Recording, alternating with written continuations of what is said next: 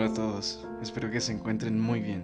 Estoy muy emocionado de estar aquí por primera vez empezando a compartir un poco más de mí y lo que pienso. Así que sin más dilación y dando inicio a esta serie de podcast, les presento Inefable, un proyecto que nació del amor por escuchar historias y, y opiniones serias hasta conversaciones casuales que a pesar de todo aportaban un poquito de valor en mi persona. Voy a dejar de tema, voy a dejar de, de tema la cuarentena para otro día porque no quiero perder audiencia y es obvio que la mayoría ya estamos hartos de esa palabra y los problemas que nos ha traído. Uno de los mayores problemas con los que comencé a afrontar hace unos años es que no daba partido a mis aspiraciones, sueños y metas me hacía la misma pregunta. ¿Por qué y para qué hago esto? Dando inicio a un conflicto dentro de mí. Junto a esas preguntas también venía acompañada la misma conclusión. Todos vamos a desaparecer. Mi familia, mi mascota, que es un schnauzer gris muy precioso, mis amigos y las personas que más amo, incluso yo somos humanos que aparecen y desaparecen todo el tiempo.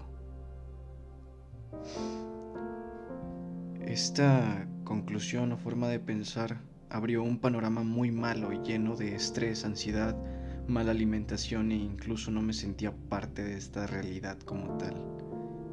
Es algo difícil de explicar, pero bueno, ahorita doy pie a eso. En ocasiones incluso me quedaba mirando al cielo durante media hora después de un cigarrillo, haciéndome preguntas o incluso con la mente vacía, como si no tuviera nada, totalmente en blanco. Me sentía muy extraño y gris desde, desde ese dolor, pero aún así lograba apreciarlo y lo miraba con, con un poquito de belleza, aunque igual romanticé con él de una muy mala forma. Muchachos, no romanticen con emociones muy malas. No, eso es muy tóxico. No, no, no. Incluso, pues, en esa etapa llegué a desarrollar una teoría en la que nuestro plano existencial es una mezcla de nuestro universo con otro desvaneciéndose y muriendo, resultado de la muerte de estrellas y planetas que vienen desde un lugar en el que jamás es de noche. Todos ahí son felices y siempre es de día, luz y amor por todos lados. En medio estamos nosotros. Y a nuestra derecha está la muerte total, la oscuridad y el silencio. Somos una mezcla de luz total, de estrellas, de amor y de muerte y total oscuridad, silencio. Ahora imaginen que en medio estamos nosotros. Que en realidad somos algo que avanza. Que tenemos luz. Día, noche. Aquel lugar está oscuro. Aquí somos felices. Aquí hay ruido. Ahí hay música que te gusta. ¿Me doy a entender? Aunque igual, esto también puede ser tema para otro día, pero es una teoría a la que llegué en, ese punto en el que me sentía muy mal. Llegué a un sitio muy peligroso de mí mismo y mis ideas que evidentemente pues me hacían sentir incapaz de valorar lo que había a mi alrededor y con muchos problemas incluso notar mis sentidos como tal. De repente el ruido ya no importaba, la comida ya no me sabía nada ningún aroma lograba deleitarme. Y creo que el único olor que recuerdo durante esa etapa fue el de los cigarros.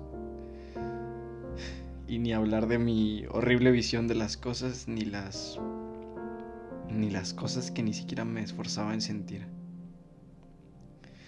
Estando en ese límite llegué a una conclusión de que no tenía ningún motivo por el cual estar aquí.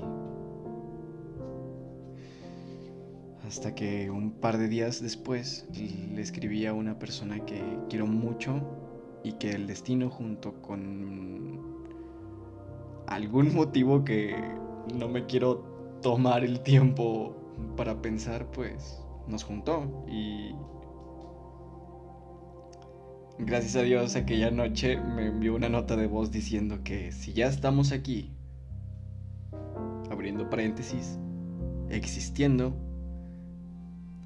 lo mejor que podemos hacer es intentar y disfrutar tanto lo bueno como lo malo. Es decir, bueno, si ya sabes que te vas a morir, ¿por qué no haces eso? ¿Ustedes qué... ¿Cuál es, cuál es su mayor sueño? ¿Qué es lo que siempre han deseado hacer? Ir a aquel parque de diversiones con la gente que quieres.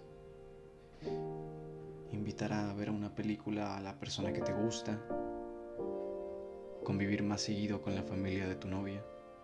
¿Por qué no hacerlos? Si, si eres consciente de que vas a desaparecer y que vas a dejar de existir, ¿por qué no hacerlo? ¿Por qué no intentarlo? Esas palabras me dejaron pensando muchísimo y con una sensación bien insípida en, en, mi, en mi persona hice caso y me di cuenta de que muchos conflictos son muy fáciles de resolver con esta frase llevada a la acción, que de hecho es el título del podcast. Cállate y hazlo.